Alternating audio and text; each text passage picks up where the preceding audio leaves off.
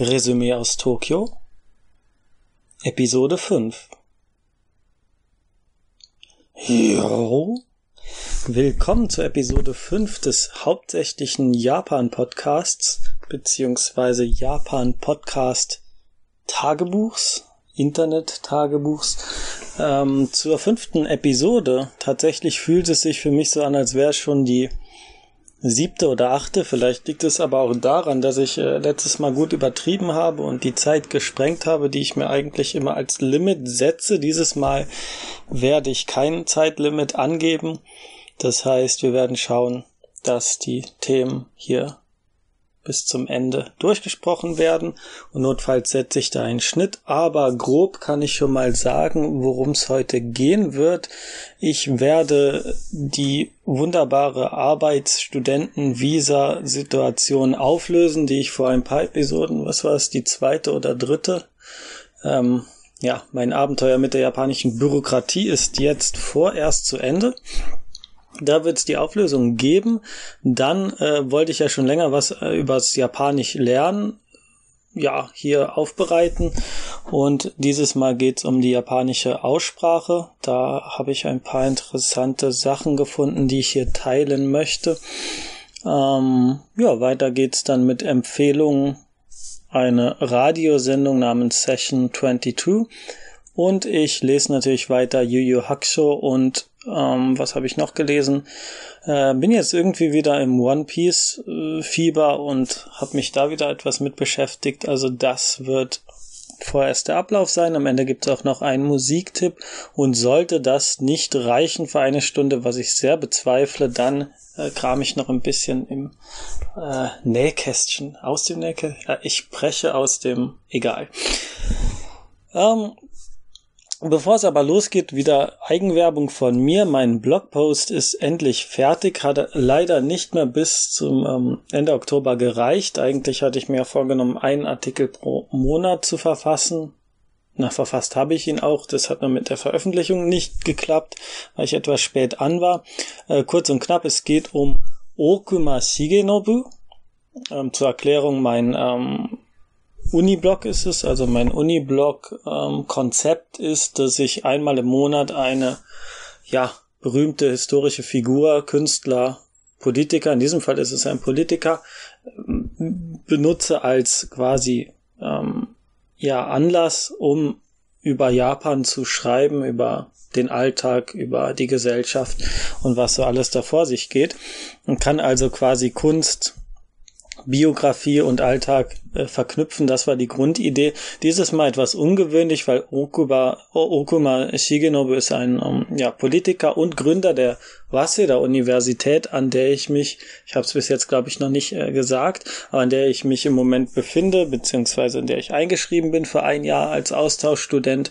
Ja, eine der namensträchtigsten Universitäten und wie das zustande kam und was das mit ähm, Japans ja, Öffnung zum Westen mit der Modernisierung zu tun hat. Ähm, das kommt hoffentlich im, im Artikel gut rüber anhand der Biografie von Okuma, der ähm, hauptsächlich als Politiker, auch als Premierminister äh, aktiv war und sich dann später zurückgezogen hat an die Universität in, ähm, ja, die er selbst gegründet hat, aber die er, glaube ich, 15 Jahre lang äh, konnte er da nicht vor, äh, ähm, Vorsitzender, sage ich schon, Direktor werden, weil er äh, in der Politik so beschäftigt war und weil es natürlich auch nicht gut aussieht, wenn man als Politiker äh, ja oberstes Amt einer Universität bekleidet, weil natürlich immer die Angst ist, dass da ja politisch ähm, irgendwie Einfluss genommen wird, wie wir das in ähm, Skandalen in letzter Zeit in Japan hatten mit der Moritomo Gakuen und der Kake.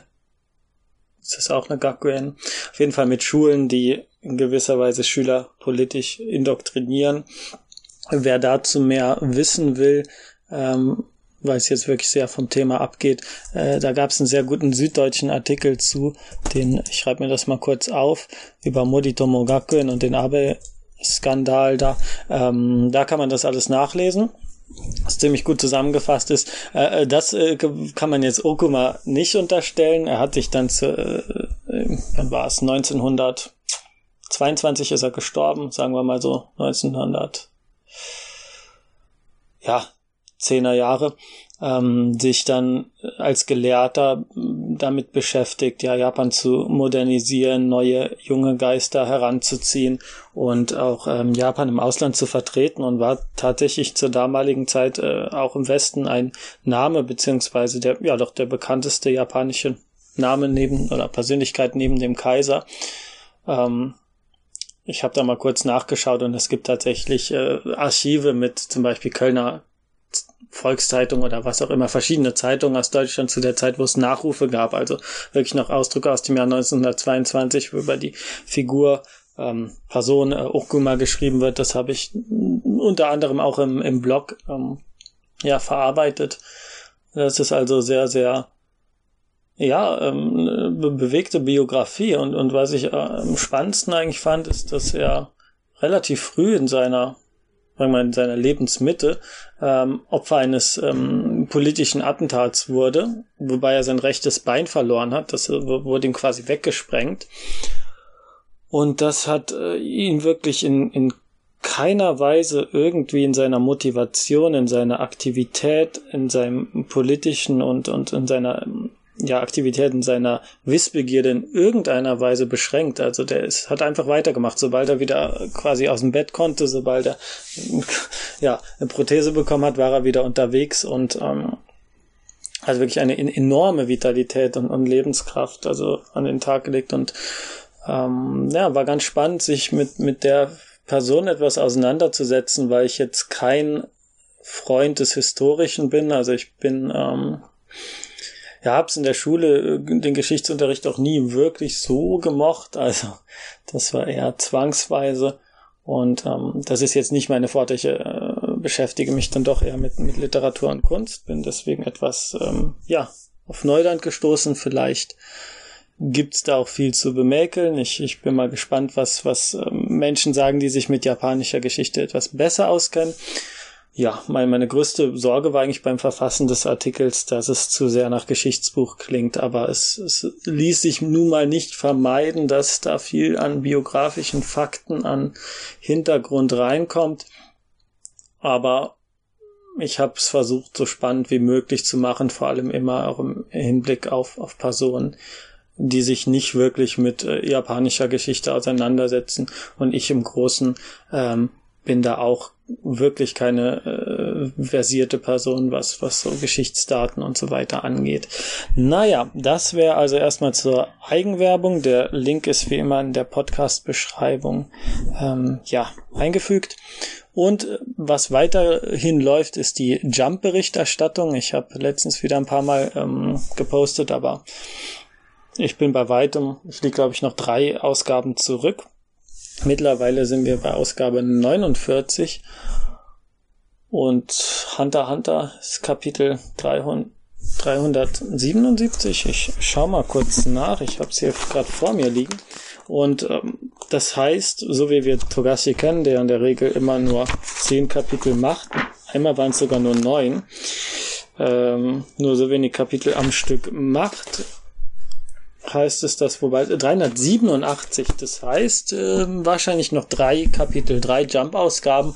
Das heißt, ähm, wenn Hunter Hunter ausgelaufen ist, werde ich mir keine neuen Jump-Ausgaben kaufen, aber die Jump-Berichterstattung wahrscheinlich noch ein bisschen weitermachen, weil ich noch nicht alles gelesen habe. Also es gibt so drei, vier Serien, die ich ganz interessant finde, die ich dann auch wirklich ähm, sofort lese und der Rest äh, sammelt sich dann äh, nun mal leider.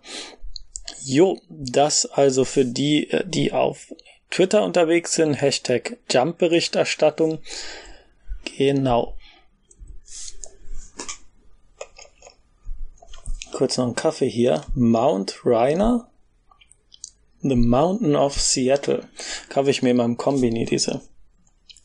Ähm, ja, Zucker, Kaffee, was auch immer, Kaffeelatte, äh, ist ganz gut. Mag ich lieber als die Dosen. Letztes Mal hatte ich so eine Dose.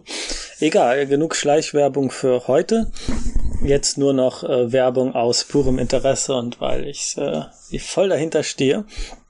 Aber ähm, beginnen wir mit unerfreulichem, mit dem Arbeitsvisum. Äh, worum geht's grob? Äh, ich hatte das vor drei, zwei, drei Episoden mal gesagt, dass ich ähm, mein Studentenarbeitsvisum nicht bekommen konnte. Normalerweise wird am Flughafen am Immigrationsschalter, wenn man ein Visum hat, also so ein Visum, kein Visum, das äh, Certificate of Eligibility, also dass man quasi da eine Aufenthaltserlaubnis hat, das händigt man dann oder reicht man ein mit einem einer Seite, auf der man quasi beantragt, dass man in der Woche 28 Stunden arbeiten darf, außerhalb der ähm, ja, in der vorlesungsfreien Zeit sogar 40 Stunden pro Woche, 8 Stunden am Tag. Das ist eigentlich nur so ein Stempel, der hinten dann auf der auf der ähm, auf der dem Pass oder wie sagt man, der Aufenthaltserlaubnis dieser Karte Sei Ducado, die man, die man dann bekommt, da steht das hinten auf dem Stempel drauf. Und so, als ich am Flughafen angekommen bin, hieß es aber, ja, geht nicht. Und äh, das wurde mir auch nicht erklärt, warum es nicht geht. Ähm, anderen Studenten, die jetzt hier in, in Japan sind, ist das tatsächlich auch passiert, obwohl das wirklich eine Minderheit ist. Also wahrscheinlich hatte ich einfach Pech gehabt. Auf jeden Fall, was musste ich dann mach machen? Ich musste in meinem Amt äh, in der Nähe, wo ich wohne, also im nächsten Amt, ähm, diese Karte beantragen, habe ich bekommen, aber das Visum habe ich dann nicht bekommen. Die sagten sie mir, ich müsste in die äh, Immigrationsbehörde, die in Shinagawa ist, was ziemlich abgelegen im Süden ist. Also ähm, Spitzname der, der, ähm, des Gebiets ist die Insel, weil es wirklich so abgelegen da liegt. Ist auch, glaube ich, eine künstliche Insel. Hauptsächlich sind da irgendwie Lager von Handelsfirmen und so weiter. Und da hatte ich viel Spaß zu warten. Einmal hatte ich meinen Reisepass vergessen, das ähm, war Blödheit meiner, äh, von meiner Seite, weil ich einfach äh, hier keinen Reisepass mit mir rumtrage.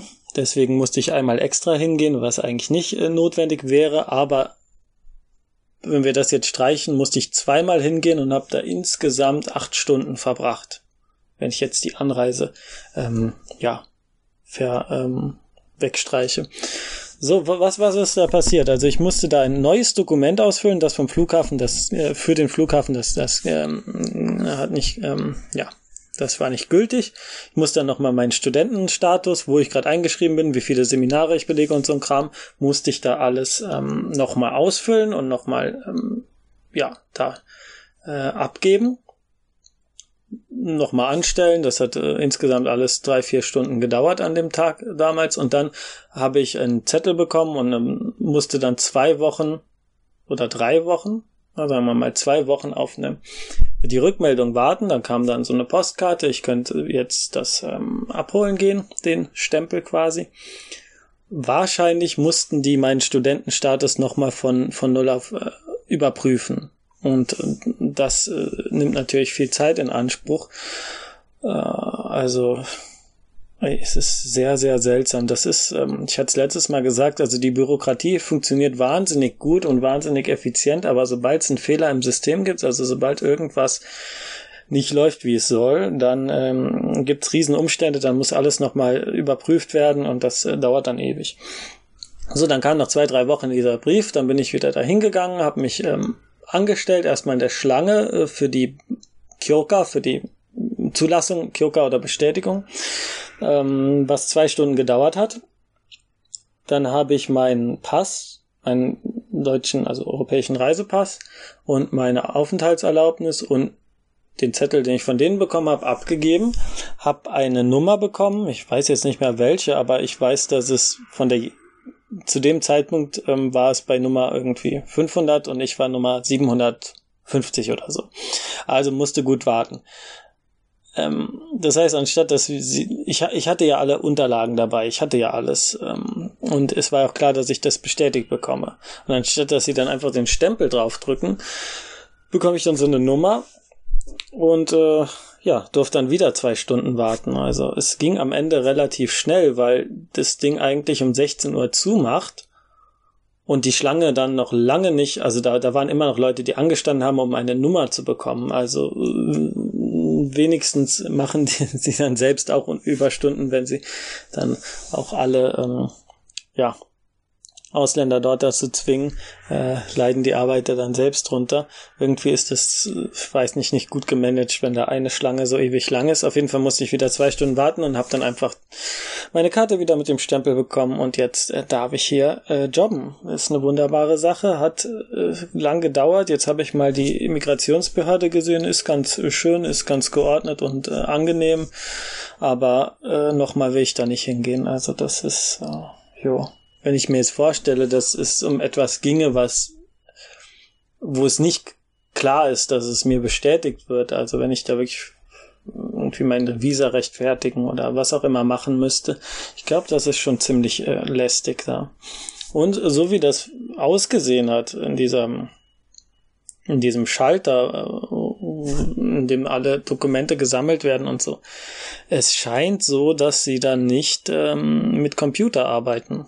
Das ist alles noch in Papierordnern und so. Ich weiß nicht, wie das in anderen ähm, Beamtenstellen ist, aber das ist ganz erstaunlich. Also äh, Hightech-Land Japan ist in vielen Sachen doch sehr ähm, zurückgeblieben im Sinne von, wenn es funktioniert, wieso soll man es äh, ändern? Also es gibt noch viele Unternehmen, die die Faxgeräte benutzen. Das ist kein Scherz. Also und äh, viele, die keine E-Mail benutzen. Also zum Beispiel Tokyo Dendoku, die wunderbare Firma, die unter anderem ja für, für Atomkraftwerke, Atomstrom und so hier zuständig ist, die da quasi das große ja, Unternehmen in dem Atomdorf ist, die, die haben äh, anscheinend keinen E-Mail-Service, also arbeiten mit, mit äh, nur mit Telefon, was natürlich doof ist, wenn man Vollzeit äh, arbeitet, dann geht das relativ äh, schwer, es sei denn, man nimmt sich in der Pausezeit, aber je nach Arbeitsbedingungen ist das natürlich auch nicht so einfach.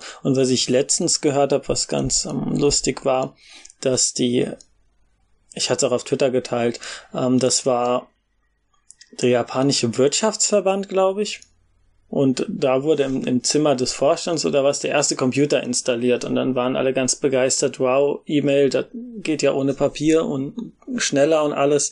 Also eine wahnsinnige äh, kulturelle Revolution, die hier stattfindet. Also es ist schon ganz ähm, absurd. Und, und solche Sachen gibt's tatsächlich gar nicht so selten. Vielleicht, also auf jeden Fall ein Teil dazu trägt natürlich die alternde Gesellschaft bei und auch dieses äh, nichts verändern wollen, was schon funktioniert. Aber ja, es ist seltsam. Also das trifft jetzt natürlich auch nicht auf alles zu. Natürlich gibt es viele Unternehmen, die sich irgendwie, irgendwie mit der Zeit gegangen sind, aber alte Strukturen ändern sich sehr schlecht und vor allem, wenn es so eine starke Altershierarchie gibt, dann ähm, dauert das normal, bis da irgendwas sich bewegt. Wir kennen das aus der katholischen Kirche, nicht? Also so ungefähr. Das nenne ich immer so als Beispiel, so muss man sich das vorstellen, bis dann jemand an der Macht ist, der was verändern kann, da ist er auch schon 70 oder was. Naja. Oh, jetzt äh, gibt's hier gerade draußen einen, wie sagt man, Jingle? Nein, ein spielt immer eine Melodie um 5 Uhr. Aber wir hatten doch gar nicht 5. Moment, es ist 16.30 Uhr.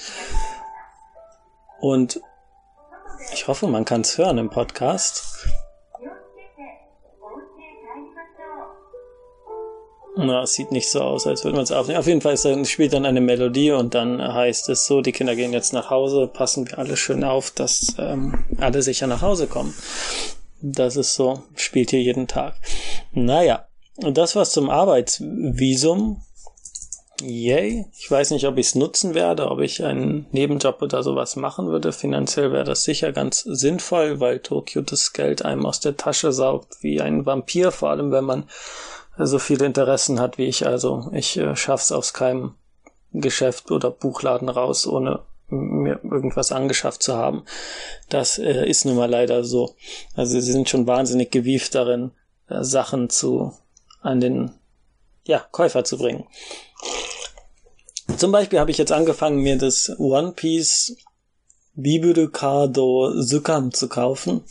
Es gibt ja diese, ich weiß jetzt nicht, wie man es ausspricht, Vivre Card ähm, im Manga, ähm, die irgendwie genutzt, wie war das? Ähm, die man miteinander teilt und dann weiß man quasi, ob die Person noch lebt und wo sie sich befindet oder was. Ich habe es jetzt nicht mehr ganz im Kopf, aber ähm, diese Bezeichnung wird jetzt benutzt, um ein Sammelalbum für ähm, One Piece, äh, ja, ähm, so ein Sammelalbum ähm, zu verkaufen. Also man hat dann einmal diesen Ordner, ich glaube, das waren 1400 Yen und dann kommen jeden Monat zwei Sammelkarten ähm, Packungen dabei. Also im, im, Sammelkarten kann man nicht wirklich sagen. Also es sind immer äh, dieselben ähm, Figuren drin.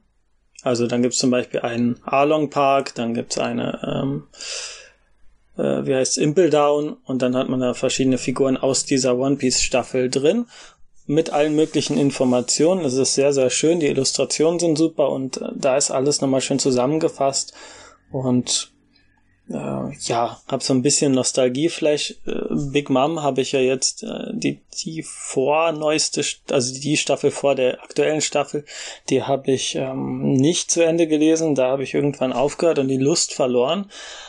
Äh, die neueste Wano Kuni lese ich zwar gerade, aber allein jetzt aus Nostalgie finde ich die alte. Ähm, ja, bin ich doch immer ganz erfreut, die ganz alten Figuren äh, wiederzusehen. Wer erinnert sich noch an Johnny und Yosaku äh, zum Beispiel aus äh, der Staffel, in der Sanji das erste Mal vorkam und dann nachher Along Park.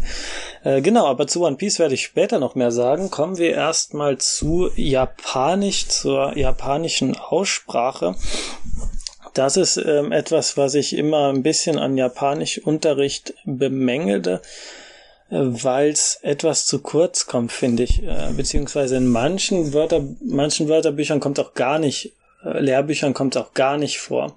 Also Mina no Nihongo, da gibt es auch eine CD, an der man das hören kann, aber ich könnte mich nicht erinnern, dass da explizit Aussprache, ähm, Hinweise und ähm, Übungen äh, drin sind.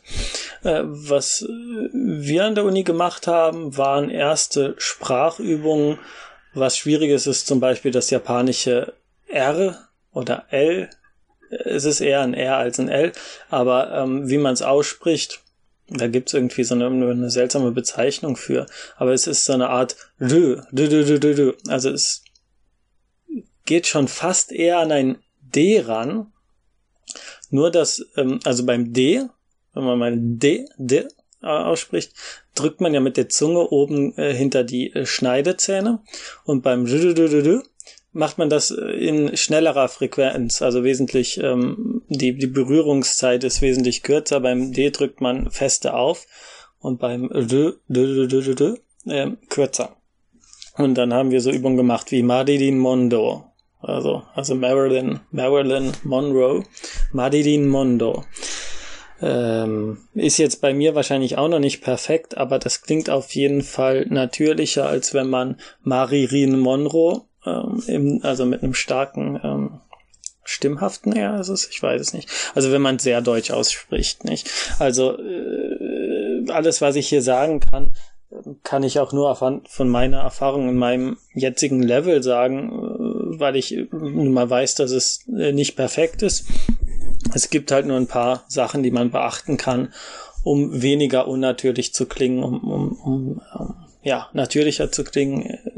Da ist das R einmal äh, das W, was vielen äh, Deutschen schwer fällt, obwohl es eigentlich ganz einfach ist, weil es wie im Englischen ist. Also es ist halt nicht ähm, Watashi, sondern Watashi. Und es ist auch nicht äh, Shi, sondern Chi. Also SH ist es wieder Chi, Chi. Ähm, da sind so die Unterschiede. Also die sind relativ klar erkennbar, denke ich doch immer, aber es fällt trotzdem immer vielen schwer, sich drauf zu konzentrieren und, und es dann richtig ähm, auszusprechen. Aber das ist eigentlich gar nicht das Problem. Also diese einzelnen Laute sind natürlich eine Sache, die man irgendwo sich ähm, bewusst machen muss, wenn man es nicht selbst erkennt. Also viele Sachen erkennt man auch gar nicht so leicht. Zum Beispiel, dass das N in vielen Fällen ähm, nasal ist. Also zum Beispiel Sensei, der Lehrer Sensei. Da gibt es zwei Sachen zu beachten. Einmal das N ist so nasal, dass es fast schon äh, nicht mehr ausgesprochen wird. Also Sensei. Hm. Es ist kein M, sondern ein M. Ich weiß nicht, ob es jetzt in der, in der Aufnahme so gut rüberkommt. Ähm, ich könnte jetzt auch nicht äh, sagen, es ist eher im, im, im Hals. Ähm, da gibt's aber auch wunderbare so Aussprache. Ähm, Wörterbücher oder so, in denen das erklärt wird, wo das im Hals ist, also wo man quasi äh, diesen Laut erzeugt. Aber es ist auf jeden Fall nicht das deutsche N, wo man auch wieder ähm, mit der Zunge oben gegendrückt. Also es ist nicht Sensei. Zweiter Punkt ist, dass das I äh, weggelassen wird. Also das, das zweite, das I am Ende wird, äh, wird weggelassen. Also es ist nicht Sensei, sondern Sensei, Sensei. Also als würde man beim E aufhören. Es wird nur so leicht angedeutet, dass da was ist. Das hat man im Japanischen ganz oft. Zum Beispiel, wenn man jetzt bei Naruto mal schaut, ähm, Sasuke natürlich. Also da fällt das U komplett weg in der Mitte. Sasuke, nicht Sasuke. Das S ist äh, stimmhaft. Äh, Sa und nicht ähm, Sa. Nee, Sa ist stimmhaft. Also es ist nicht stimmhaft. Ich kenne mich mit Linguistik nicht aus. Ich bin echt kein Linguistik-Fan. Aber das sind so Sachen, äh, die man schnell rausbekommt, wenn man hinhört. Manchmal ist es nicht so einfach. Dafür gibt es dann Wörterbücher, wo drin steht, welcher Laut fällt äh, weg, welcher wird betont, wo wird äh, nasal ausgesprochen, wo nicht. Das ist alles, ähm, sind alles so kleine Sachen. Aber das sind nur die einzelnen ähm, Laute der Sprache. Was im Unterricht aber ganz selten dran kommt, ist der Fluss beziehungsweise die Akzentsetzung, die Betonung im Japanischen.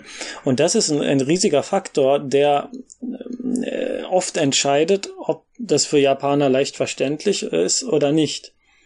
Denn man kann das Wort an sich, also quasi die einzelnen Töne richtig aussprechen, äh, aber wenn die Melodie nicht stimmt, wie bei einem Musikstück, dann weiß der andere nicht, äh, was ist das jetzt für ein Stück, was ist das für ein Satz, was ist das für eine Bedeutung.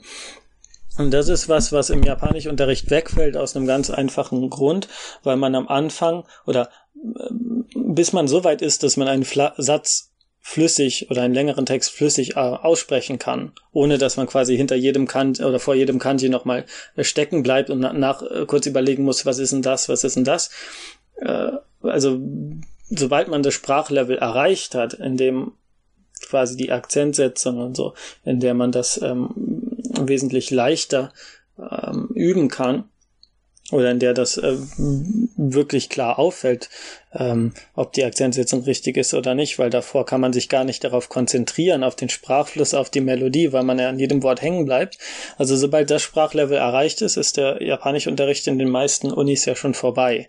Und dann heißt es, ja, wer selbst lernt oder wer ein gutes Gehör hat oder wer viel ähm, Personen Japanisch äh, hört und imitiert, kann das in der Regel aus irgendeinem Grund und dann sagt man, das sind dann die Talentierten und alle anderen hören sich nach dem 20. Semester noch so an wie ähm, ja, Kuroshi, das ist, ähm, dass die Ohren bluten, wenn man äh, das Japanisch hört. Und das, das einfach nur als individuelles Problem äh, abzustempeln, finde ich ein bisschen doof. Deswegen ähm, will ich hier auch mal ein paar Tipps teilen, auch für, äh, für, für Personen, die jetzt Japanisch äh, von Null auf lernen, weil man kann es ja von Anfang an irgendwie im Hinterkopf behalten. Genauso wie man bei Kanji ähm, bei den Schriftzeichen die, die äh, Strichzahlen und so und die Strichreihenfolge sich merkt.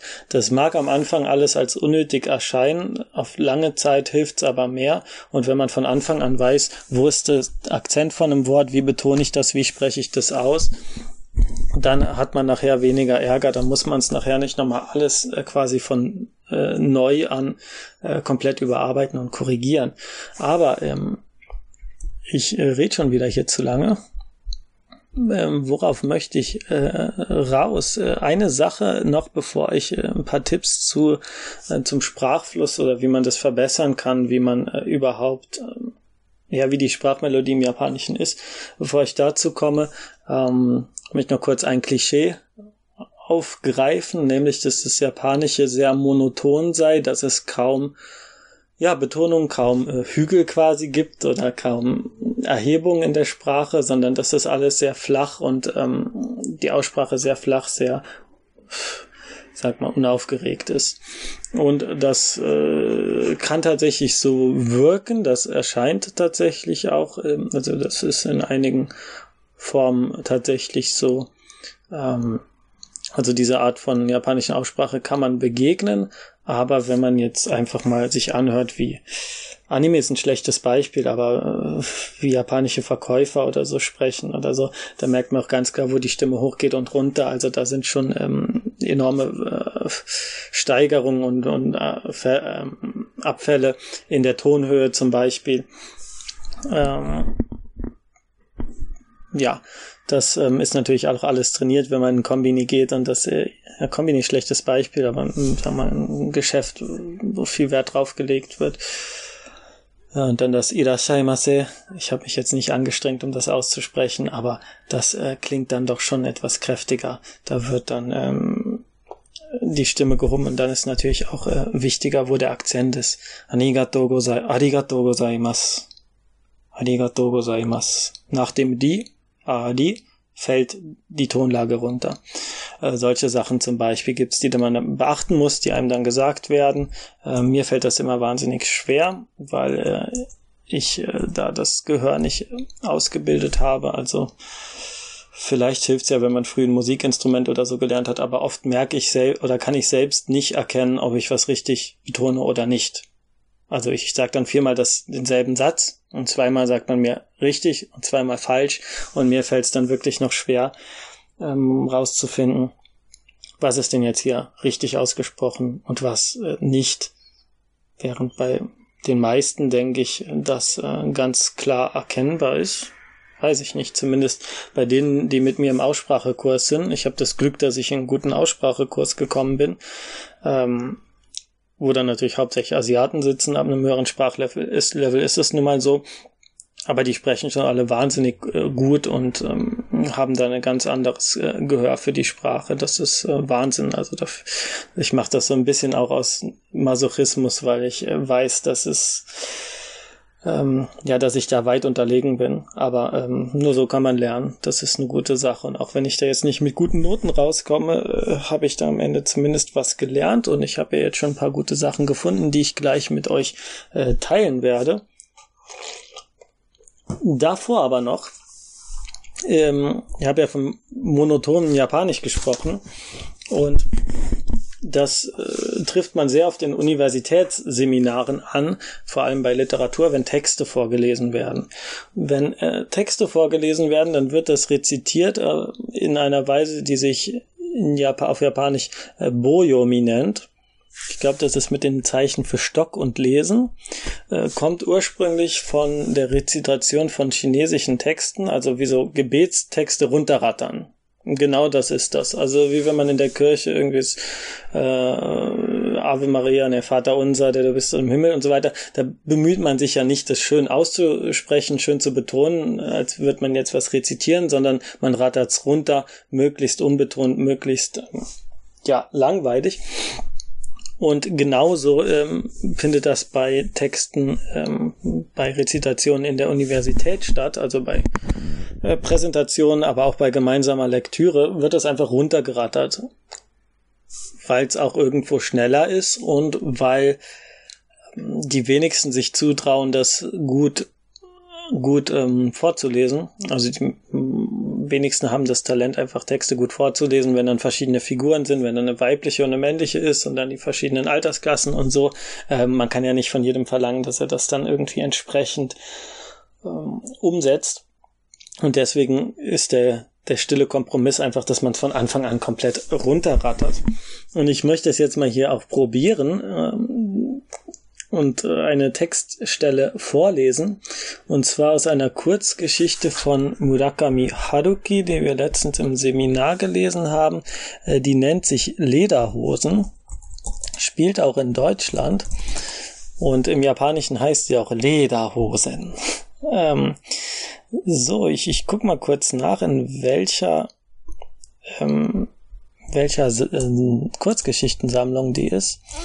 Äh, dann können die, die Interesse haben, das auch mal nachlesen. Ach, das ist hier das, äh, wie ich eines schönen Morgens im April das hundertprozentige äh, Mädchen sah.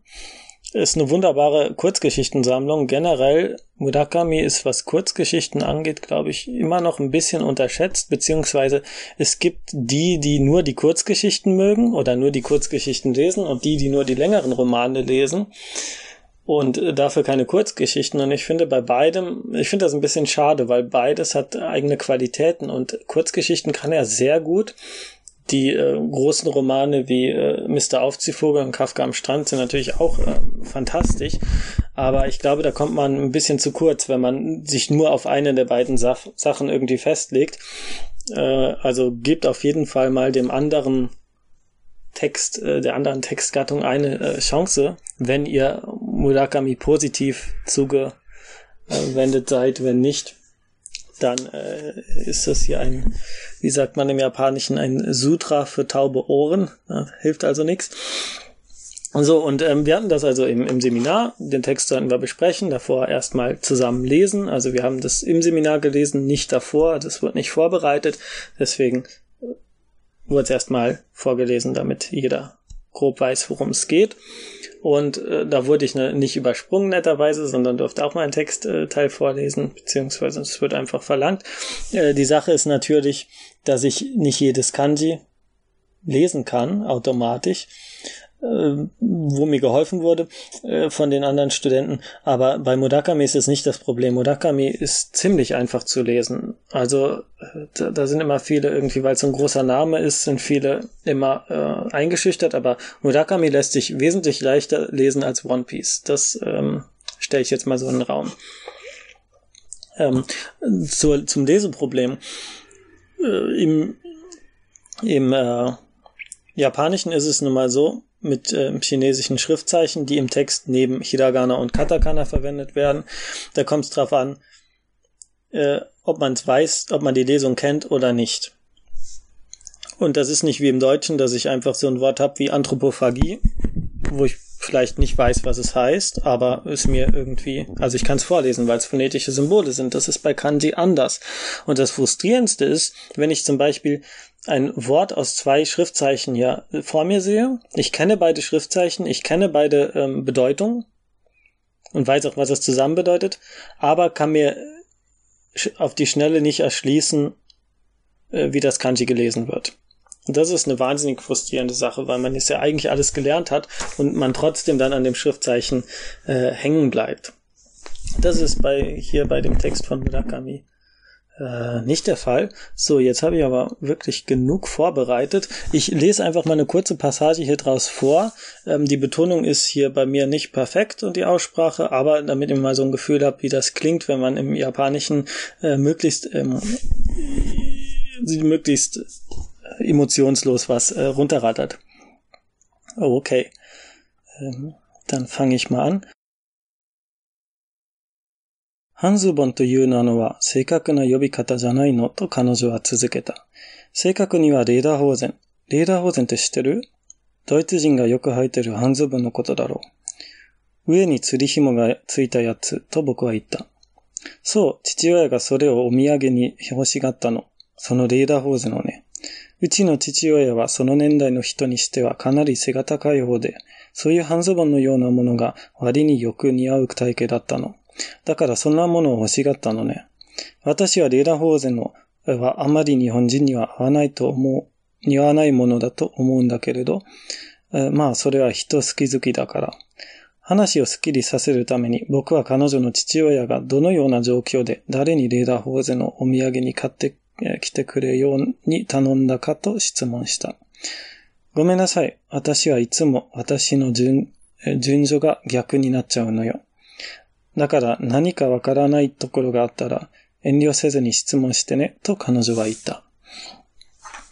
Also so äh, habe ich das jetzt runtergerattert und so ähm, habe ich es wahrscheinlich auch mehr oder minder versucht im äh, Seminar ad hoc zu lesen.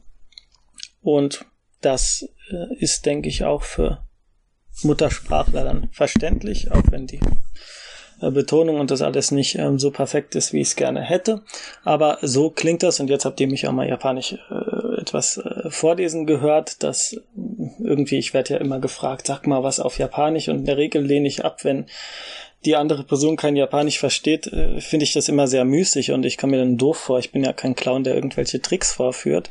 Ähm, darum ähm, mache ich das nicht, aber jetzt habt ihr hier mal japanisches Boyomi gehört wenn man es dann ja richtig betont äh, vorliest, muss man natürlich auch Pausen setzen zwischen den Wörtern. Man, man hebt die Stimme an Stellen, ähm, wie man das auch natürlich beim deutschen Rezitieren macht. Ähm, aber da gibt's eine Besonderheit im Japanischen, die mir irgendwo klar war, aber wirklich bewusst habe ich es mir nicht gemacht. Und zwar, dass ähm, man eine Phrase, also quasi ähm, ein, ein ähm, quasi zwischen den Pausen, wenn ich jetzt so einen Satz habe wie Watashi wa manga ga suki desu oder Watashi wa manga ga suki desu. Ich kann entweder die Pause zum Beispiel nach dem Wa setzen oder nicht.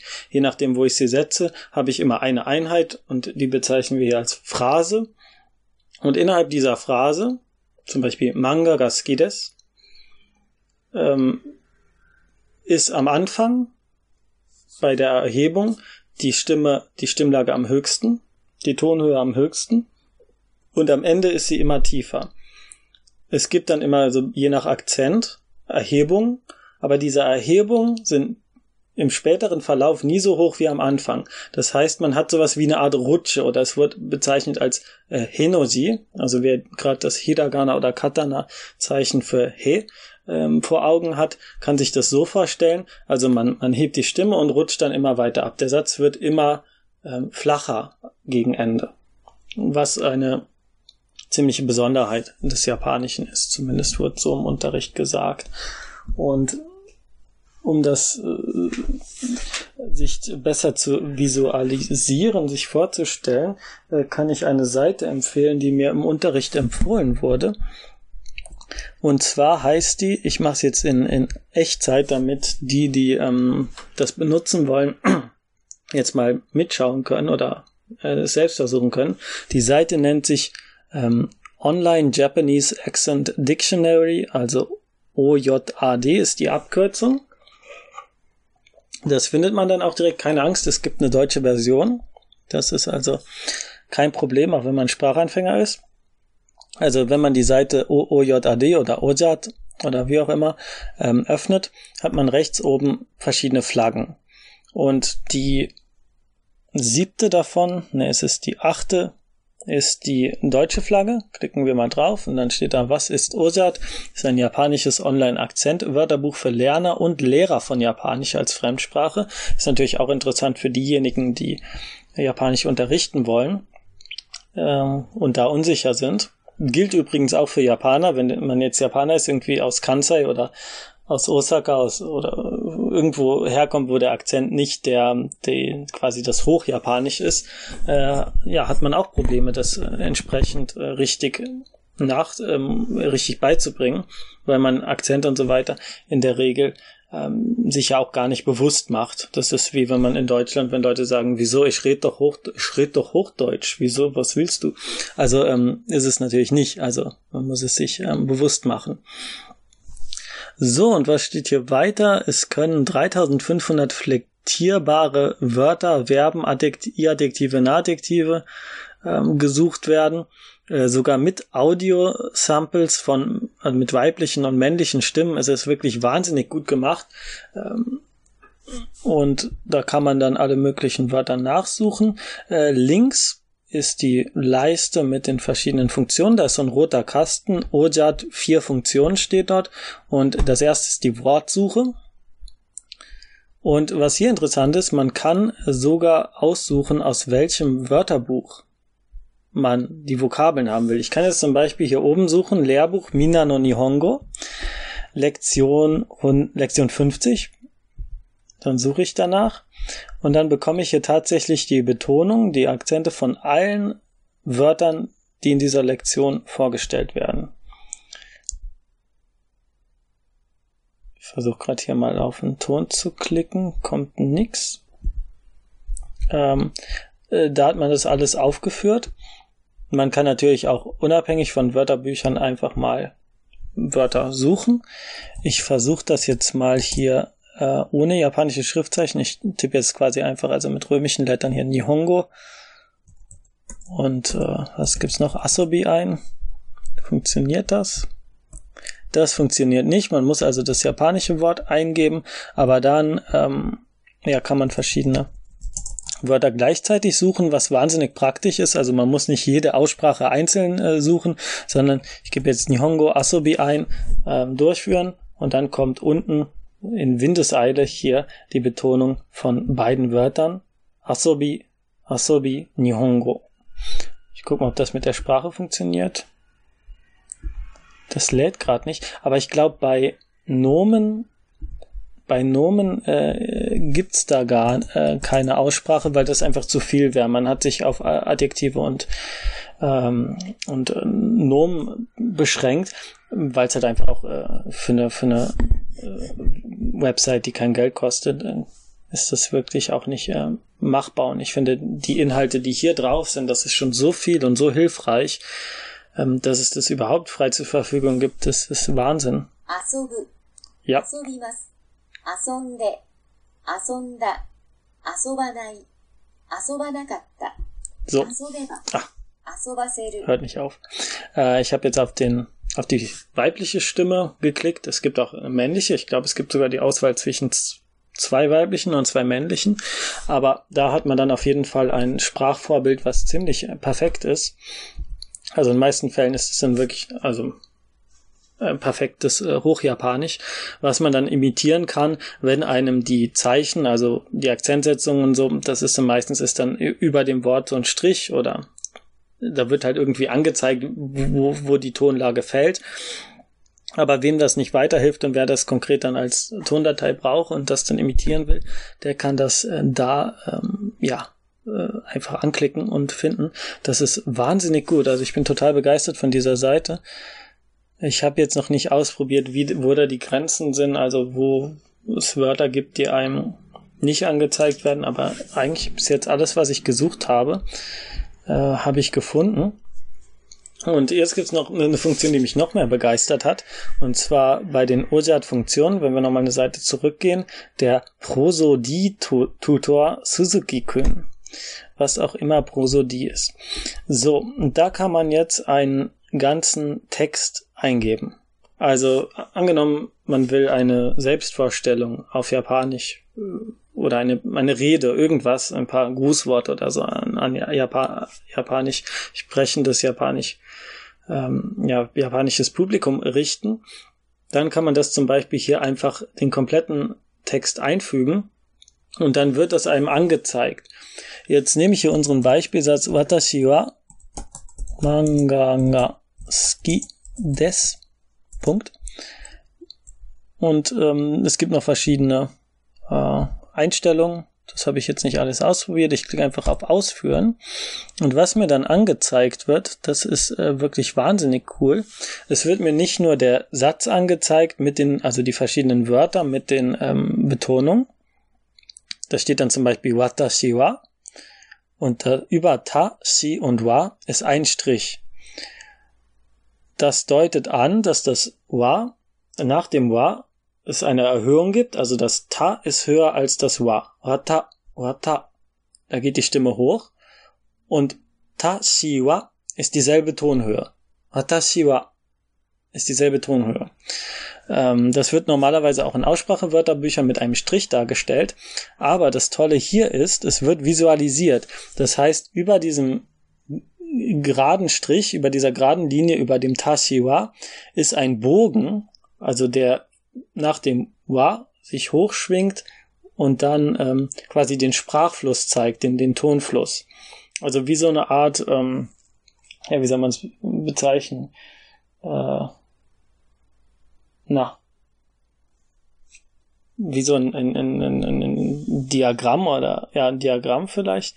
Also das ist zur Visualisierung wahnsinnig gut, weil man genau sieht, wo ist der Ton am niedrigsten, wo ist er am höchsten, wo muss ich runtergehen, wo ist ein Hügel. So, wir haben das Watashi wa, dann habe ich ein Komma gesetzt, dann ist also eine Phrase vorbei. Die nächste Phase ist Manga ga skides. Manga ga skides. Vertraut also nicht meiner Aussprache hier, äh, schaut lieber auf ähm, äh, hört es lieber nochmal selber nach. Äh, Gibt hier auch Sprach, ähm, Sprachbeispiele zu.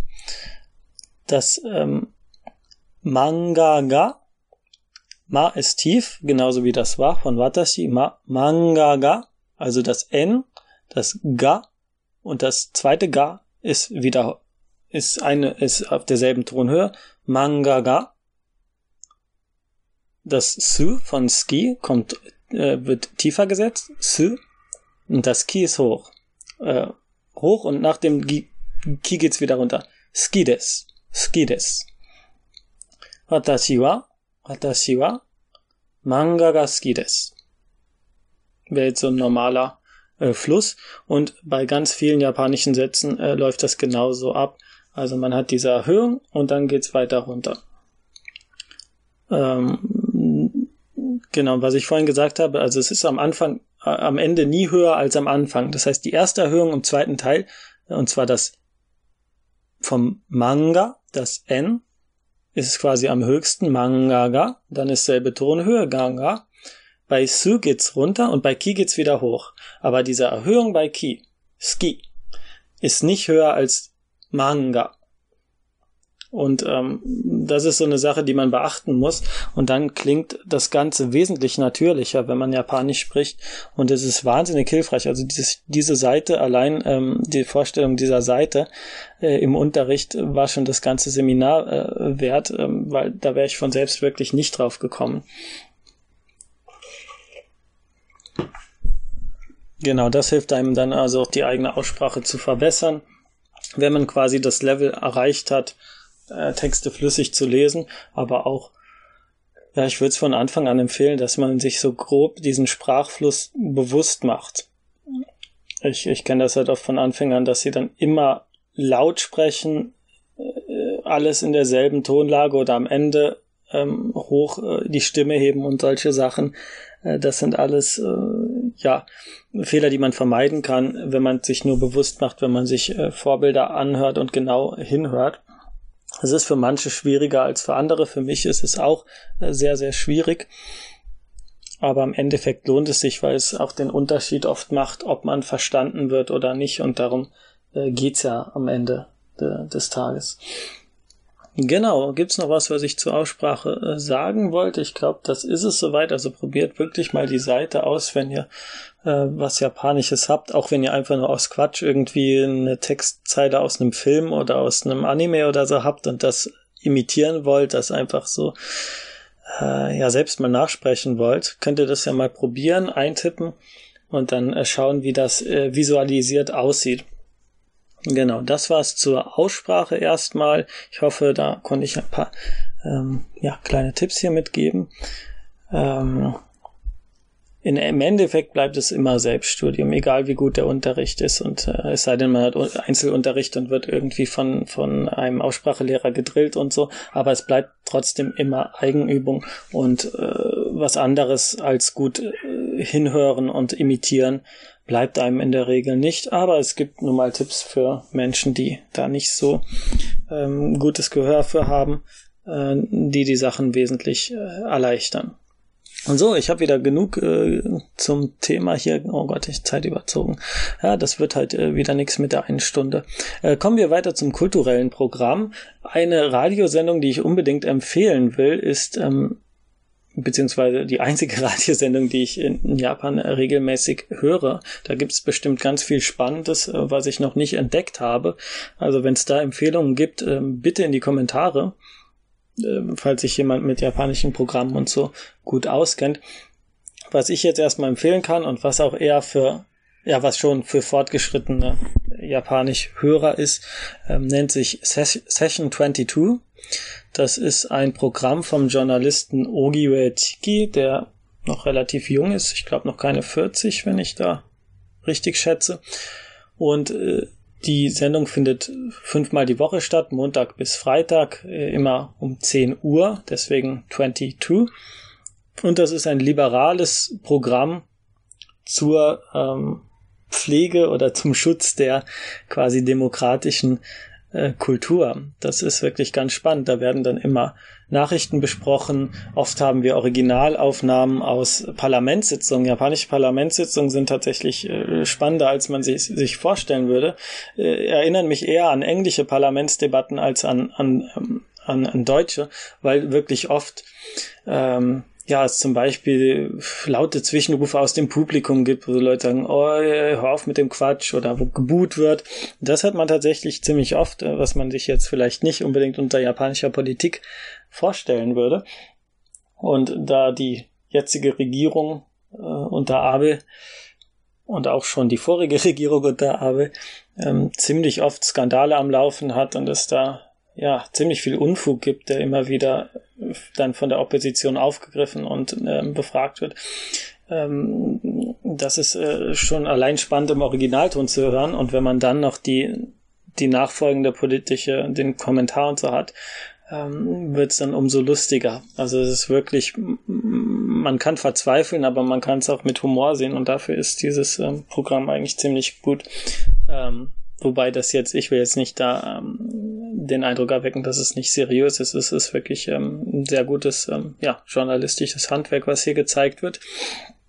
Eine Sache zum Beispiel letztens in der, was wurde in der Debatte besprochen, äh, Abis Immigrationspolitik. Das ist ja auch eine traurige Sache. Ich hatte in der letzten Episode, die hatte ich ein bisschen der Sache äh, Lage gewidmet. Äh, da ging es um neues Gesetz, äh, ja, für Arbeitskräfte äh, nach Japan zu bringen und die Regierung, also die konservative Abe-Regierung für deutsche Verhältnisse schon extrem konservativ, äh, muss quasi dem Volk irgendwie vorgaukeln, dass es kein Immigrationsgesetz ist, dass es, dass äh, sie da nicht im großen Maße äh, Arbeiter ins Land holen, aber die Firmen und die ganzen Konzerne äh, sind fast einstimmig äh, dafür neue Arbeit, also die suchen halt händeringend Arbeitskräfte und verlangen das, aber bei der Bevölkerung ist es unpopulär und äh, da fürchten sie sich davor, Wählerstimmen zu verlieren und müssen dann quasi ähm, ja sich da ständig rechtfertigen. Also das ist gerade eine spannende Debatte, die läuft und äh, ja, und dann gesagt wird, ja, dann nennen sie es doch Immigrationsmaßnahme, äh, wenn es eine Immigrationsmaßnahme ist und tun sie nicht so, als wäre es das nicht. Da hatte ich halt in der letzten äh, Episode auch noch ein bisschen ausführlicher drüber, drüber gesprochen. Aber wer so die japanische Politik verfolgen will, für den ist Session 22 total super. Vor allem, weil ich glaube, dass es da wirklich wenig Alternativen zu gibt. Also so ein junges, liberales linksversifftes Radioprogramm quasi, in der dann auch mal äh, eine LGBT-Parade in Taiwan wird letztens besucht. Ich glaube, das ist da die größte in Asien. Also da erfährt man wirklich ähm, sehr, sehr viel über äh, ja, liberales Themenspektrum, was vielleicht so in den Medien nicht wirklich aufgegriffen wird, beziehungsweise vom konservativen Lager eher negativ. Da war letztens diese eine Politikerin, die gesagt hat, dass äh, Homosexuelle quasi keine Produktivität haben. Also ich soll halt Kinder bekommen, nicht? Und dafür schaden die, ähm, ja, schaden gleichgeschlechtliche Beziehungen, weil da keine Kinder rauskommen.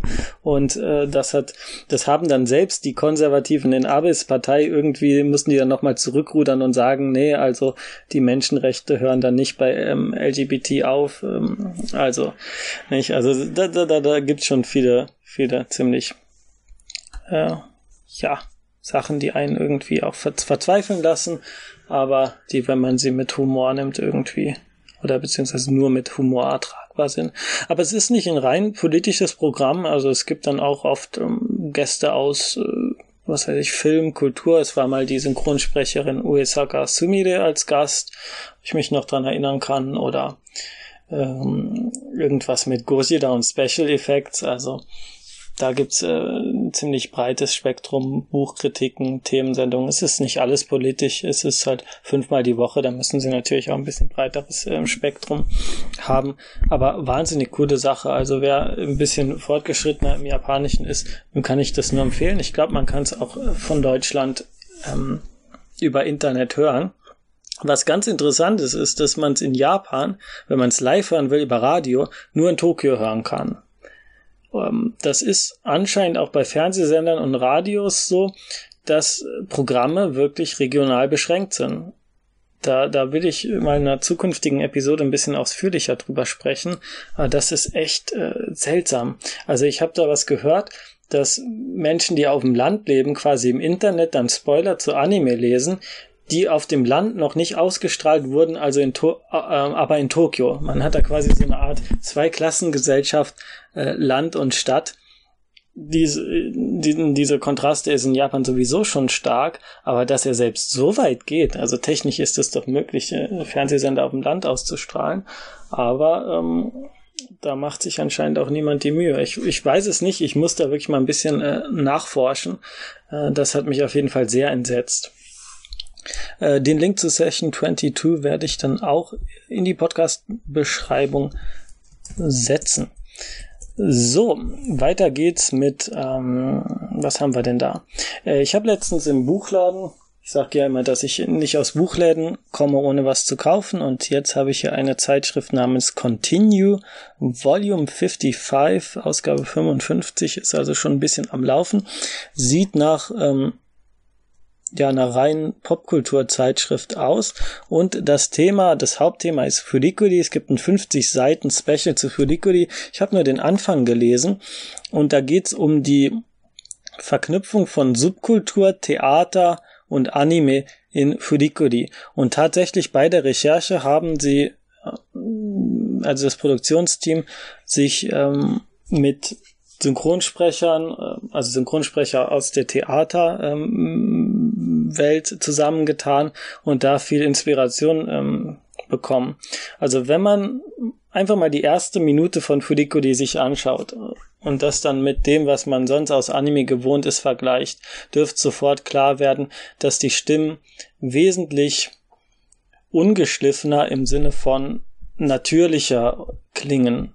Also sie sind näher an dem, wie Menschen im realen Leben sprechen, als Anime-Stimmen äh, wenn man zum Beispiel im, echten Leben quasi eine Person hört, die so spricht wie so ein quietschige äh, Moikia da aus einem äh, x-beliebigen Anime, dann klingt das oft sehr verstörend, weil es äh, so künstlich ist.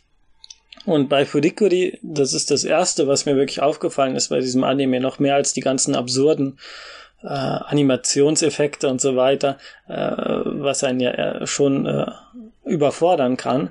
Aber die, die Synchronsprecherleistung, die fand ich wahnsinnig äh, interessant.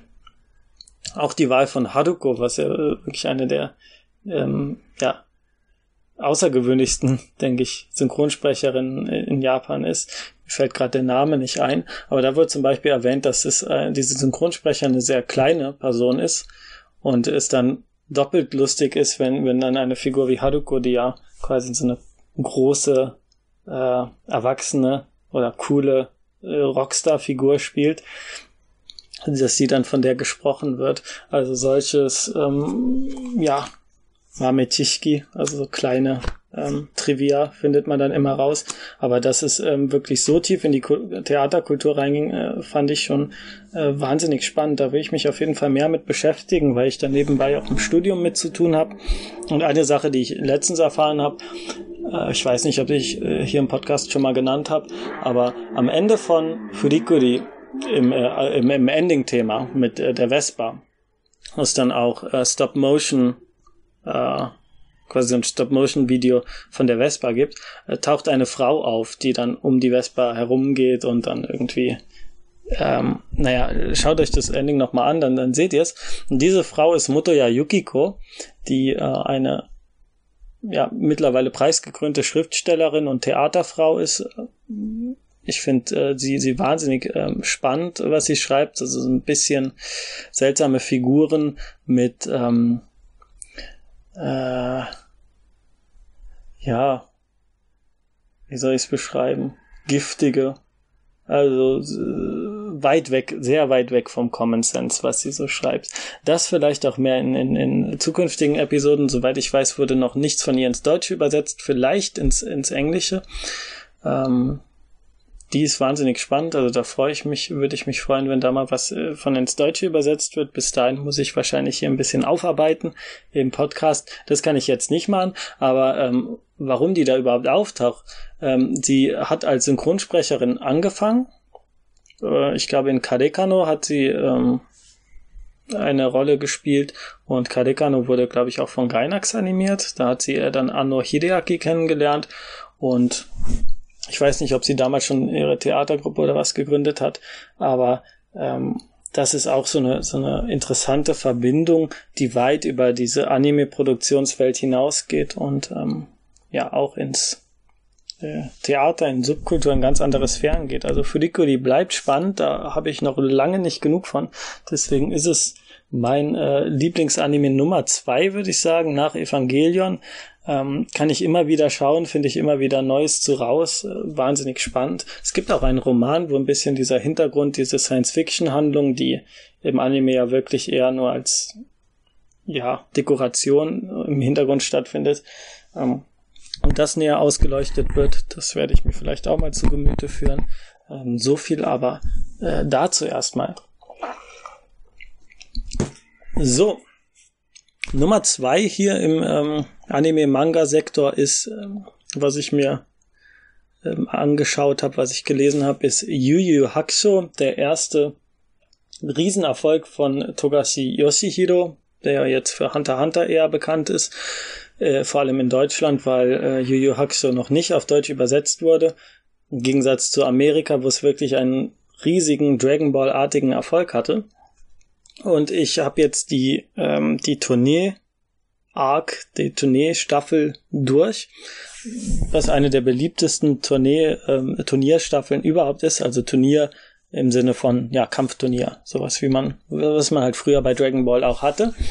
Und das waren drei Sammelbände, in denen diese ganze Staffel zusammengefasst ähm, wurde. Jump Remix nennt sich das. das da werden immer alte Manga-Serien wieder neu veröffentlicht.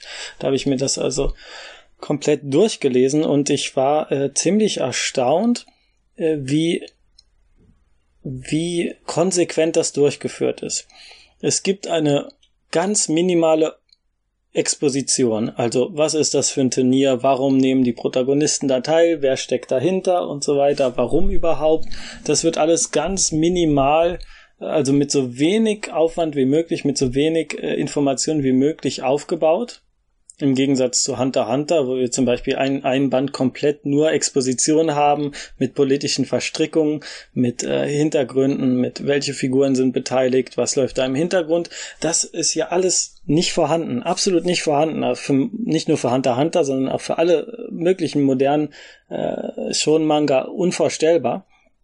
Und es geht wirklich nur ums Kämpfen. Also man hat dieses reine Kampfvergnügen äh, äh, in, in, in äh, ja, maximaler Form. Also es gibt keine Twists, also Twists innerhalb der Kämpfe, ja, aber man hat nicht, dass dann äh, irgendwie irgendwelche Figuren im Hintergrund, die die Strippen ziehen und dann äh, kommt da groß was raus und äh, dann gibt's noch 20 Nebenhandlungen. Alles äh, findet hier nicht statt. Man hat wirklich größtenteils nur Kämpfe im Turnier. Nächster Kampf, nächster Kampf, nächster Kampf. Oft nicht die spannendsten Gegner und trotzdem ist es nicht langweilig, weil äh, die Kämpfe an sich äh, kreativ gelöst sind. Und was mir aufgefallen ist, ist, dass die Kämpfe relativ schnell vorbeigehen und dann dachte ich mir, wieso ist das eigentlich so? Wieso fühlt sich das so kurzweilig an? Das ist ganz einfach, weil dann in einem, ein, zwei Kapiteln ist so ein Kampf vorbei. Auch ein wichtiger, äh, wichtige Kämpfe werden relativ schnell über die Bühne gebracht. Aber das liegt einfach daran, dass wir nur Kämpfe sehen. Äh, lest, lest mal einen beliebigen äh, Fighting schon in den, in den letzten Jahren erschienen ist. Äh, wann hat man schon mal den Fall, dass ein Kapitel wirklich komplett einem Kampf gewidmet ist. Das muss dann schon was sehr Spezielles sein. Das ist dann der, der große Endgegner oder was. Also wo es wirklich nur um den Kampf geht, wo man nicht noch eine Rückblende hat oder es wird zu einer anderen Person äh, geschaltet, die äh, dann irgendeine Nebenhandlung hat oder so, wo es wirklich nur um den Kampf geht. Das ist, äh, denke ich, eine, eine Seltenheit äh, mittlerweile. Und hier wird's ganz konsequent durchgezogen. Es gibt auch keine Rückblenden, wie äh, ja im One Piece ist da vielleicht am, am berühmtesten für, dass dann immer mal so ein Band komplett mit Rückblende und Hintergrundhandlung und viel äh, Drama und, und emotionale Ausschlachtung stattfindet. Äh, findet hier nicht statt. Was auch damit zusammenhängt, dass Togashi einfach wahnsinnig gut schreiben kann. Also diese, der, der Bösewicht in, in, in dieser ähm, Tournee, ähm, äh, Tournee will ich sagen, Tournament, also to Turnierstaffel, äh, Toguro, der äh, bekommt nur so ein paar Seiten Hintergründe, Also auf ein paar Seiten wird so seine Vergangenheit äh, ausgeleuchtet. Am Ende äh, also gegen Ende der, der Staffel, nachdem er dann schon besiegt ist, natürlich werden die Bösen besiegt, also wir sind jetzt nicht so weit, dass da wirklich alles in Frage gestellt wird. Nee, es ist wirklich ganz straight. Wir wissen auch irgendwie, dass die Protagonisten, so unwahrscheinlich das auch alles ist, am Ende gewinnen. Und ähm, das ist also alles irgendwo Schema A. Ähm, und seine Figur wird dann am Ende äh, auf eine Weise so subtil und so schlicht und so einfach äh, auf wenigen Seiten ausgeleuchtet, aber mit einem Effekt, der wesentlich, wesentlich stärker ist als jede zehn äh, Kapitel Rückblende mit Drama und äh, Emotionsausbrüchen. Äh, das braucht es alles nicht. Und äh, Tokudo ist bis jetzt äh, also eine der beliebtesten Figuren von Togashi überhaupt und eine der beliebtesten Bösewichte überhaupt im Kampf schon. Und äh, kann ich absolut verstehen. Also ich war am Ende auch äh, komplett begeistert und bin immer noch äh, quasi. Ich habe noch nicht den neuen Band angefangen, weil das immer noch sitzt. Also das muss der Manga erstmal schaffen, dass man da erstmal eine Pause nach braucht. Ähm, wahnsinnig spannend. Also ist, wie er seine Figuren zeichnet. Das sind nur ganz, ganz, ganz feine kleine ähm, Textzeilen, die reichen, um eine Figur zu prägen. Also bei Togodo ist es zum Beispiel so, dass sie nach einem nachdem sie irgendwie diese Veranstalter des Turniers abmetzeln äh, im Hintergrund. Das ist die Hintergrundhandlung, äh, was auch auf nur so zwei Seiten stattfindet. Und äh, dann wollen sie mit ähm, Wein feiern, äh, einen Anstraf anstoßen. Und er sagt dann, er hätte lieber Orangensaft. Das ist so eine Stelle, die immer ähm, hervorgehoben wird, weil in anderen Manga wird es nicht passieren, also es wäre überhaupt nicht notwendig, aber solche kleinen Sachen, die mit den Erwartungen spielen, da ist dieser Bösewicht, der der Stärkste sein will und der wirklich furchterregend ist und dann äh, haut er so einen Satz äh, raus und ähm, allein das äh, macht schon so viel äh, Reiz an der Figur aus, was ihn quasi vom, vom typischen Abziehbild Bösewicht entfernt äh, und äh, das ist nur ein, ein, ein Wort, was ausreicht, um, um seine Figur interessant zu machen. Äh, oder wie er zum Beispiel zu der, zu der ähm, Moderatorin des Turniers sagt, na, du hast es auch nicht leicht. Äh, das ist ein Satz, den würde niemals so ein Abziehbild Bösewicht von sich bringen. Der würde sagen, oh, ich bin der Geilste, ich bin äh, so böse und stark und was auch immer. Ähm, so ein Satz wird niemals von einem Abziehbild kommen. Und was ähm, Togashi auch sehr gut macht, ist, dass er Nebenfiguren, also es geht um ein Kampfturnier und es gibt Nebenfiguren, die keine Kämpfer sind, also seine Schulfreundin oder die Schwester von einer Hauptfigur, ähm, die da auftauchen, ähm, dass die trotzdem interessant sind, dass man denen trotzdem gerne zusieht bei, ja, auch wenn sie nur im Publikum sitzen und so. Das ist was, was bei vielen äh, Manga in diesem Format äh, immer erschreckend schief geht, sei es Dragon Ball oder Yu-Gi-Oh! ist auch ein super Beispiel. Sobald es bei Yu-Gi-Oh! mit Kartenspielen anfängt, was ja der achte Band ist, also bis Band 7 ist Kartenspielen nicht im Zentrum, da geht's dann generell um Freundschaft oder so, aber sobald ins Karten, ins Kartenspiel, ähm, äh, das Kartenspiel losgeht und Yugi und Jonuchi, also den, den wir hier als Joey kennen, sobald die äh, im Fokus stehen, sind alle anderen Figuren im Grunde egal. Die sind nur Anhängsel und stehen da nebenbei rum, sind total langweilig und haben nichts zu tun, weil sie an diesem Kartenspiel nicht teilnehmen, weil sie da keine äh, kämpfende, ähm, ja, keine Kampfrolle haben in einem Kampf-Anime oder Manga. Und äh, da, das macht äh, Togashi ja auch ziemlich ähm, äh, so elegant, wie es geht. Also natürlich werden die dann nicht aus irgendeinem Grund auf einmal ähm, zu Hauptfiguren des Manga, aber man liest sie gerne. Sie sind interessante Figuren, sie sind nicht nur äh, nutzloses ähm, ja Beiwerk äh, zu den eigentlich interessanten Figuren. Also dass dann so eine Figur ähm, wie die Schwester von Kuwabada, ich habe jetzt gerade ihren äh, Namen nicht im Kopf, dass die äh, genauso interessant sein kann wie äh, der krasse Bösewicht äh, auf dem ähm, ja auf dem Turnierfeld. Ja, das ist also eine Sache, die die auf jeden Fall zeigt, ähm, wie gut Togashi Figuren schreiben kann. Und ich denke, das merkt man auch, wenn man es mit anderen äh, Anime äh, oder Manga vergleicht. Und ähm, nochmal zurück zu den Rückblenden. Also auch in Hunter Hunter gibt's keine Rückblenden. Es gibt wirklich keine längeren äh, Stellen im Manga, in denen die Vergangenheit einer Figur beleuchtet wird. Das wird alles immer im Dialog, immer im äh, quasi äh, Show not tell ist quasi da auch eine Regel, die die ja äh, gut einhält und hier ist es quasi äh, Show, not äh, Rückblende auf zehn Kapitel. Das äh, macht er also ziemlich gut. Es gibt da eine Ausnahme, das Kapitel von, äh, in dem Jaido vorgestellt wird, was äh, allein diese Hintergrundgeschichte einer Figur ausleuchtet, aber das ist keine Hauptfigur. In diese Figur taucht auch kein anderes Mal auf. Und äh, um Togashis Schreibfertigkeit zu vergleichen, sage ich immer, schaut euch dieses eine Kapitel an, in dem Jaido vorgestellt wird. Ich werde nachher raussuchen, welches Kapitel das ist. Ich schreibe es mir mal kurz auf. Das ähm, ist komplett auktorial erzählt. Also komplett nur ähm, keine Dialoge, nichts, sondern komplett da erzählt ähm, der Manga-Zeichner, was gerade mit der Figur passiert. Und vergleicht, man vergleicht das mal mit dem anderen Kapitel, was mir dann immer einfällt, und zwar bei Death Note mit ähm, Mikami ähm, ich glaube, er heißt Mikami, dieser eine Gehilfe nachher von Light, der an seiner Stelle das Death Note benutzt. Und da gibt es ein Kapitel, wo seine Vergangenheit ausgeleuchtet wird, was auch komplett auktorial erzählt ist. Und ich glaube, wenn man diese beiden Kapitel mal vergleichend liest, äh, merkt man dann den ganz krassen Unterschied zwischen den, äh, dem Talent, das Togashi als Erzähler hat und was andere Manga-Zeichner dann liefern können. Äh, eine Sache noch zu Togashi, die, die ich hier ganz spannend fand, weil ich das so auch in noch keinem anderen schonen Manga ähm, oder Mainstream-Manga auf diese Weise äh, gesehen habe, ist, dass er äh, Stilbrüche wagt. Also, dass er ganz andere Zeichenstile ähm, in, in äh, den Manga einbaut, aber nicht routiniert im Sinne von, dass dann ein Zeichenstil immer benutzt wird, wenn die Figur wütend ist oder so, ähm, sondern wirklich nur auf einem Panel wird dann ähm, ein Stil benutzt, der eher so an Pinselstriche erinnert. Und äh, auf der nächsten Seite ist dann was, was aussieht wie fotorealistisch, ähm, eine fotorealistische Abbildung. Dann gibt's, äh, was weiß ich, hochdetaillierte äh, Strichzeichnungen mit ganz winzigen Details.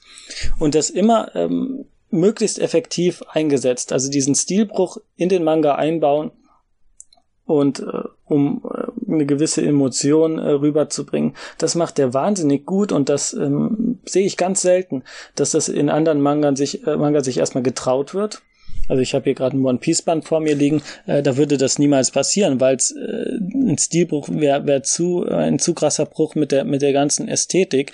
Das ähm, würde man sich hier gar nicht trauen und den meisten Manga wird man sich nicht trauen.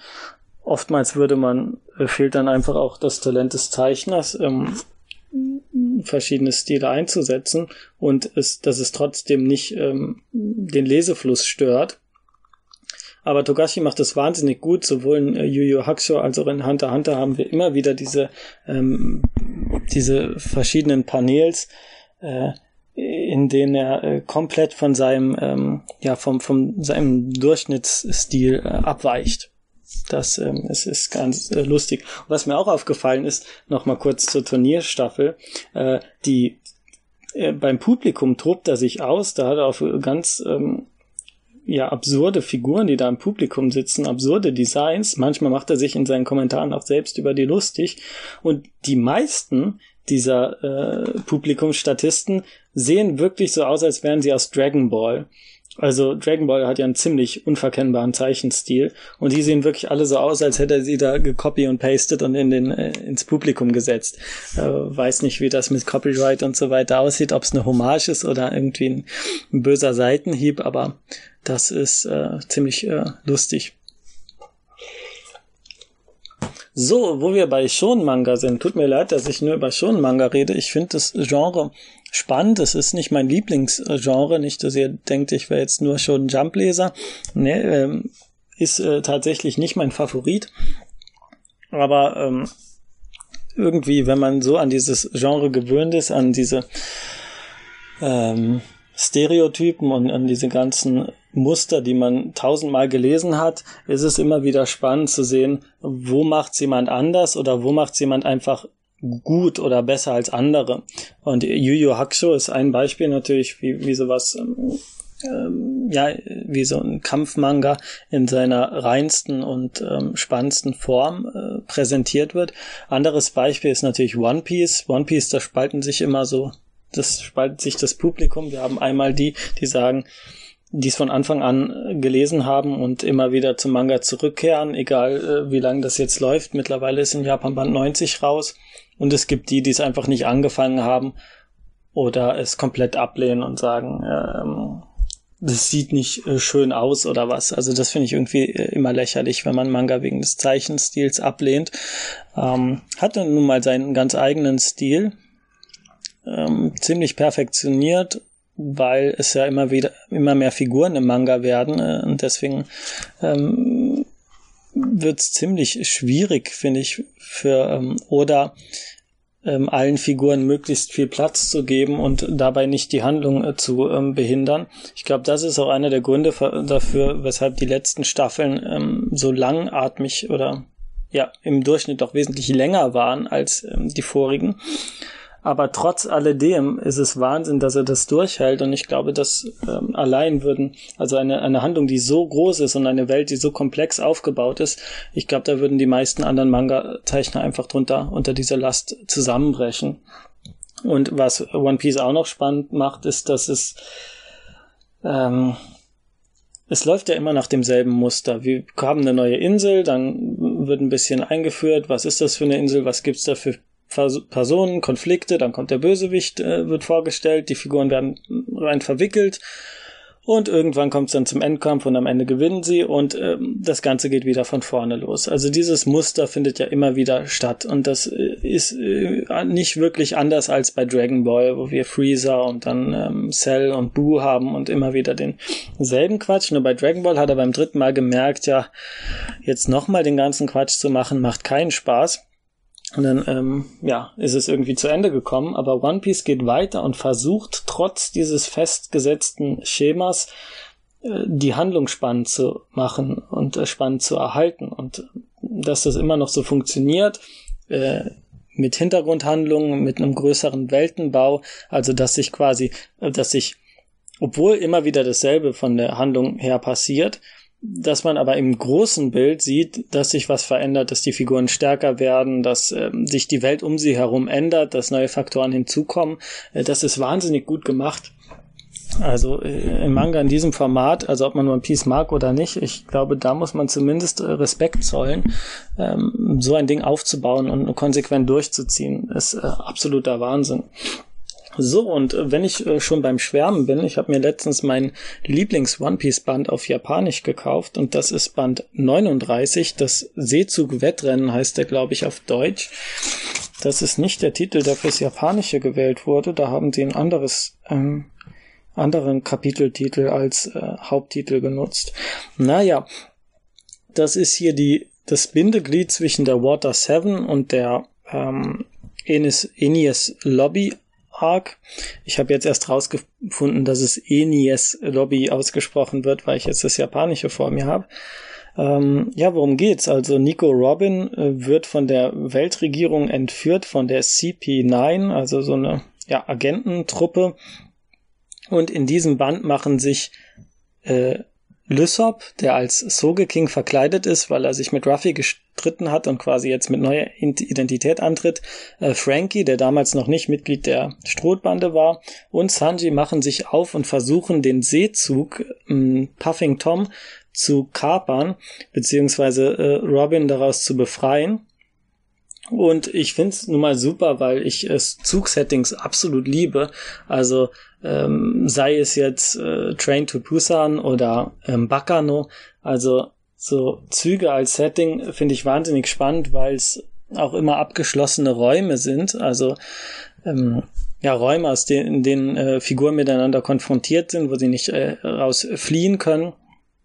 Und diese äh, Dynamik, die sich dann entwickelt, auch dieses, äh, dass man von einem Zugteil zum nächsten fortschreitet, dieses äh, Levelmäßige, was das Setting mit sich bringt, finde ich, finde ich wahnsinnig spannend.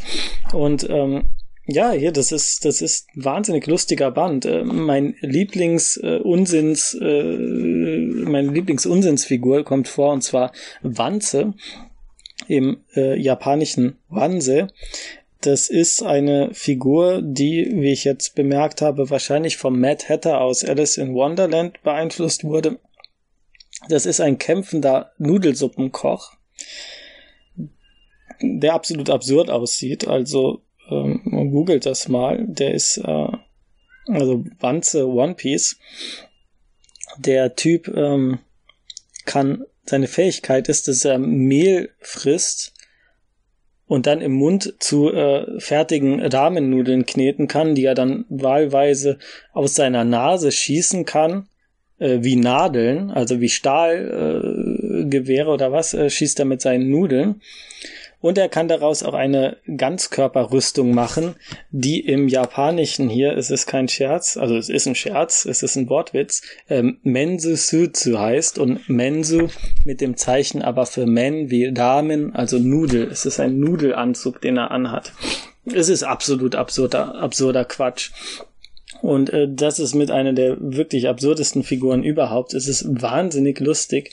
Und äh, Sanji kämpft dann gegen ihn und setzt zum ersten Mal seine Kochkünste ein in einem Kampf, weil äh, der Gegner nun mal aus Nudeln besteht. Also, ne? Da äh, darf er mal mit seinen Händen kämpfen und nicht nur mit seinen Kicks, für die er in der Regel bekannt ist. Und Frankies äh, Kampfstil ist natürlich auch ganz äh, äh, lustig. Also er ist, hat sich ja selbst zu einem Cyborg umgebaut, aber weil er das selbst gemacht hat, kann er sein, hat er nicht seinen Rücken mit seinen Händen erreicht, weshalb er am Rücken verwundbar ist und vorne nicht. Und äh, dann gibt's dann eine, eine Szene, wo er sich einfach auf das Zugdach legt und sagt, jetzt bin ich unverwundbar, weil er nicht mehr am Rücken angreifbar ist. Also ganz, ganz ähm, absurde Kämpfe, aber wahnsinnig lustig. Das war noch, ich finde, die Kämpfe waren damals irgendwo kreativer als heute. Auf jeden Fall versuchen sie dann äh, Robin zu befreien. Es kommt zum dramatischen Treffen mit den äh, CP9-Agenten. Äh, Soge King, also Lysop in Verkleidung, versucht äh, Robin zu überzeugen. Es klappt nicht. Ähm, sie werden dann zurückgeworfen ähm, und treffen dann nachher auf Zorro und äh, äh, Ruffy, die den ganzen dem Zug gefolgt sind mit einem eigenen Zug namens Rocketman. Ähm, ja, und dann ähm, ist am Ende der Auftakt zur Enies Lobby Staffel, also auf dieser äh, Regierungsinsel, wo es dann zum Höhepunkt kommt. Also eine meiner absoluten Lieblings One Piece Staffeln und äh, wenn ich einen Lieblingsband nennen müsste, dann wäre es der 39. weil es einfach ähm, ja da ist alles drin, was äh, in One Piece cool ist, außer jetzt vielleicht ein großer Endkampf. Äh, aber jo, und äh, eine Sache noch, das, das ähm, Design von Sogeking, also diese Maske, äh, finde ich, ist eins der besten Designs in, in ganz One Piece. Also die finde ich wahnsinnig toll. Und ich finde es schade, dass er, er kam noch einmal in Thriller Bark vor, auch eine meiner Lieblingsstaffeln. Aber danach glaube ich nicht mehr und da bin ich immer noch ein bisschen traurig. Naja. So, genug über Manga geredet. Äh, kommen wir zum Musiktipp. Ich habe eh schon wieder überzogen. Eine Sache noch zum Schluss. Musiktipp ähm, ist eine eine Kyogen-Vorführung auf einem NHK-Kinderprogramm. Kurz zur Erklärung, Kyogen, ich hatte vorhin äh, in der vorigen Episode schon mal drüber gesprochen. Das ist eine traditionelle Kunstform äh, des komischen Theaters mit Tanzen und Sketchen. Ähm, die Definition trifft's so vielleicht am besten, ist sicher nicht ganz äh, stichfest, aber damit ihr euch grob vorstellen könnt, worum es da geht. Und es gab damals ein Fernsehprogramm namens äh, Nihongo de Asobo, also Spielen mit Japanisch. Und da hat der Mansai-Künstler Nomuda Mansai, nee, Mansai-Künstler nicht, äh, Kyogen-Künstler Nomuda Mansai, der als lebender Nationalschatz bezeichnet wird. Das ist tatsächlich äh, so eine umgangssprachliche Bezeichnung äh, Ningen Kokuho. die es in Japan gibt, nur mal für Personen, die traditionelle Künste aufrechterhalten. Sei es jetzt äh, No, Kabuki, Kyogen, ähm, was auch immer. Ähm, die werden dann als Ningen Kokuro, als lebender Nationalschatz bezeichnet, was ich schon mal finde, ist eine coole, Be ähm, ja, das, da, da kann man doch mal drauf hinarbeiten in seinem Leben, dass man irgendwann mal als lebender Nationalschatz bezeichnet wird. Mm. Und äh, was ich jetzt als Ohrwurm quasi nicht mehr aus meinem Kopf geht, ist eine kleine Vorführung, ist nur eine Minute und 30 Sekunden ungefähr lang, namens Yaya Koshiya. Yaya Koshiya ist ähm, ein japanisches Wort für, wenn etwas kompliziert oder schwierig ist, also im Negativen, also äh, kompliziert auf eine lästige Weise. Nicht? Und das ist äh, basiert, ich habe mal direkt gegoogelt und äh, bei Yahoo Tiebukuro, das ist so die Frageseite von Yahoo, äh, bin ich fündig geworden. Da finde ich immer alles Mögliche, wenn ich was suche. Ähm, da stand, es basiert wohl auf der ähm, auf Shakespeares Komödie der Irrungen, in der zwei Zwillinge, zwei Brüder mit gleichem Gesicht irgendwie äh, ja da Probleme haben, weil sie sich ähneln. Und äh, das wird dann auf Kyogen-Weise wird diese Problematik äh, der äh, ja von zwei Personen die gleich sind, also das quasi zwei Seiten einer Medaille. Ähm, das wird dann so dargestellt und diese, ja, diesen Konflikt und diese Paradoxie, die sich auch irgendwie daraus ergibt. Es hat so ein bisschen was auch von Jekyll und Hyde. Ähm, Hyde. Ähm, und äh, wenn man sich nur die Bewegung anschaut in dieser Vorführung, dann äh, es erinnert mich ein bisschen an, an so Stummfilm, an so leicht äh, überzeichnete Stummfilm ähm, Komik. Äh, das kontrastiert dann ganz schön mit, mit der Aussprache, mit diesem, mit dieser Kyogen-Rezitationsweise, ähm, ja, die, die ähm, sich doch sehr von der, von der Aussprache des modernen Japanisch unterscheidet, sehr übertrieben ist, aber finde ich wahnsinnig äh, lustig äh, anzuhören. Die Bildqualität ist leider nicht so gut, aber ich hoffe, ähm, ihr bekommt ein gutes Bild davon. Und äh, ja, wie das Ganze aussieht, wie das, ähm, also es ist ein Kinderprogramm. Äh, was ich gelesen habe, ist auch, dass viele Kinder das wahnsinnig gruselig fanden, weil dann auch ähm, so Kyogen-Masken vorkamen, die manchmal vom Design her doch ein bisschen gruselig sind. Aber ähm, vielleicht bekommt ihr auch einen Ohrwurm davon. Ist jetzt nicht gerade äh, ja der nächste Pop-Idol-Song, der im Radio laufen würde. Ähm, geht also nur ganz knapp als Musiktipp durch. Aber ich meine, wenn man einen Ohrwurm davon bekommen kann, dann äh, kann man es doch wohl auch als äh, Musiktipp empfehlen. So, wie viel? Ähm, eine Stunde 30 Minuten. Ich habe mich hier wieder um Kopf und Kragen geredet. Ich hoffe, man verzeiht mir meine Ausführung ins äh, Japanisch lernen, in japanische Aussprache. Für die, die die Sprache nicht lernen, ist das natürlich äh, wenig äh, relevant. Ähm, das äh, ist nun mal leider so. Sorry, das kann man dann ähm, ja überspringen. Es ist ja in der Podcast-Beschreibung drin, wo was gerade das Thema ist.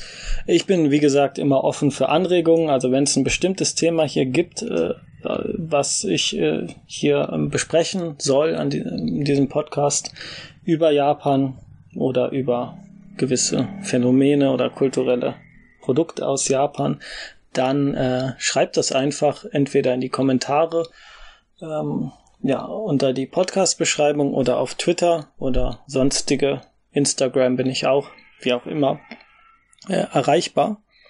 Und äh, dann äh, bis zum äh, nächsten Resümee in zwei Wochen.